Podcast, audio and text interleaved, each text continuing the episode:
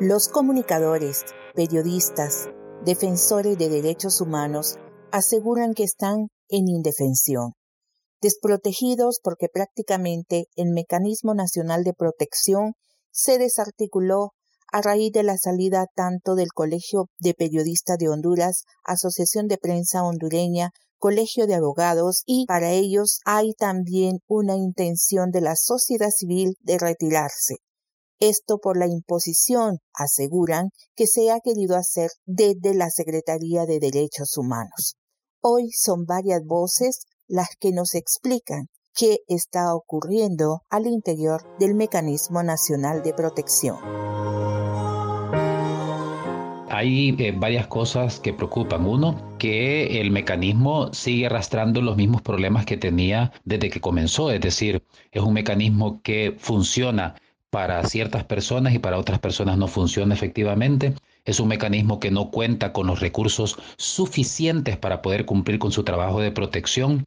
Es un mecanismo eh, que eh, donde están involucradas, digamos, instituciones que son culpables de la desprotección de los derechos humanos de las poblaciones. Por ejemplo, ahí participa el Ministerio Público que es un ente criminalizador, ahí participa el ejército y la policía. En ese sentido es necesario hacer una reforma a la ley eh, para cambiar muchas cosas de, ese mecanismo nacional de protección. Eh, por otro lado, recordemos también que ha habido eh, un distanciamiento entre los concejales que actualmente representan a la sociedad civil con las nuevas autoridades, que esperemos que se pueda superar con la elección de los nuevos concejales que se va a dar a finales del mes de noviembre pero obviamente hay muchos retos eh, para fortalecer al mecanismo y que tienen que ver con personal suficientemente capacitado. Por ejemplo, hubo un cambio de personal. Es cierto que del personal que había antes había gente que tenía que salir, sin duda alguna, pero también se fue gente que tenía capacidades y hasta el momento no ha habido un proceso de rendición de cuentas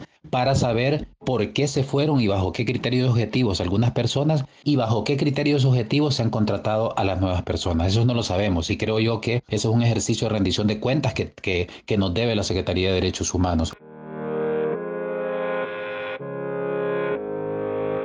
No existe mecanismo de protección en la práctica. Existe en teoría y en la ley a través del decreto legislativo que fue aprobado en 2015.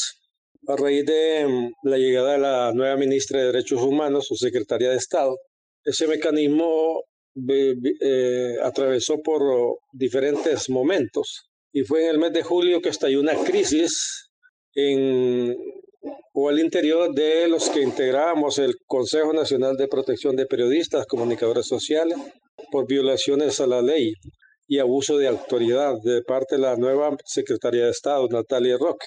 Llegó el momento en que eh, se eligió al nuevo eh, coordinador del Consejo que, que recayó en la persona del compañero Donny Rey, de la Sociedad Civil LGTBI, y eso no gustó mucho a la ministra de Derechos Humanos. Desde ahí la situación se volvió más antagónica, porque ella lo estaba presidiendo como una acción heredada del gobierno anterior.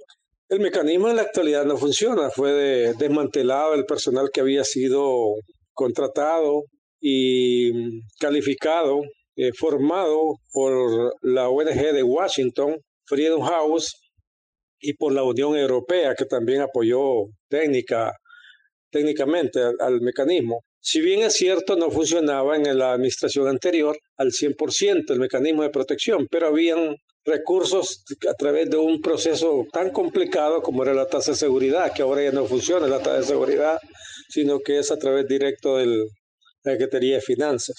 Desde el mes de julio se crearon prácticamente eh, dos consejos, uno del Estado, que son siete personas, y el resto de sociedad civil, gremios, tres gremios, colegio de periodistas, colegio de abogados, la APH, la Asociación de Fiscales y la Asociación de Jueces del Poder Judicial, igual que el Ministerio Público.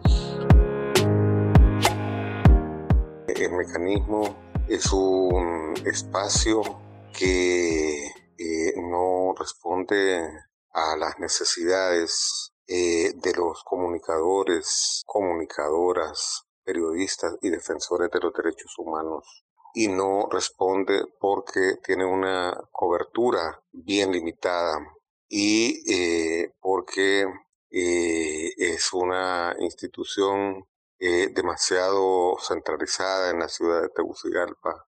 Hay falta de sistemas de análisis de riesgo para que beneficien a los comunicadores y comunicadoras, periodistas y defensores de los derechos humanos. Pero eh, también hay una institucionalidad eh, desde el Ministerio Público, desde los juzgados, desde la policía y el ejército, que es para reprimir a las personas que defienden los derechos humanos, que defienden los territorios. Y esa institucionalidad es una institucionalidad perseguidora y el mecanismo no hace incidencia para evitar que esto se ejecute. Pero también hay grupos fácticos como eh, grupos de banqueros, grupos extractivistas que eh, están en la impunidad.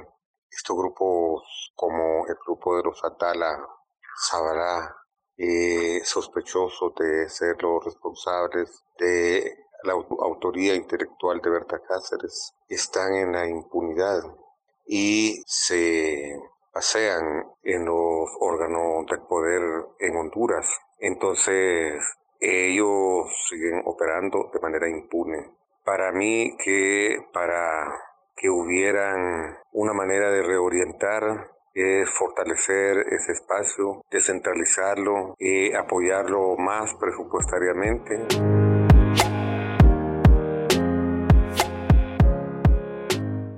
Si bien el Mecanismo Nacional de Protección está pasando por un momento de transición, pero también por situaciones que preocupan porque asegura que se sigue arrastrando los mismos problemas desde que comenzó ese organismo y que funciona únicamente para ciertas personas y para otras no.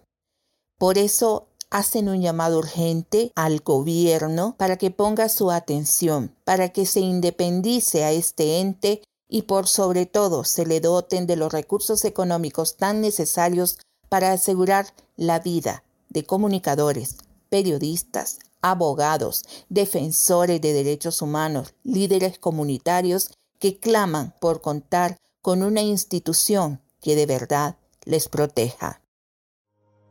Este es otro tema abordado desde Se Libre con su aporte a los temas que hacen democracia en Honduras. Música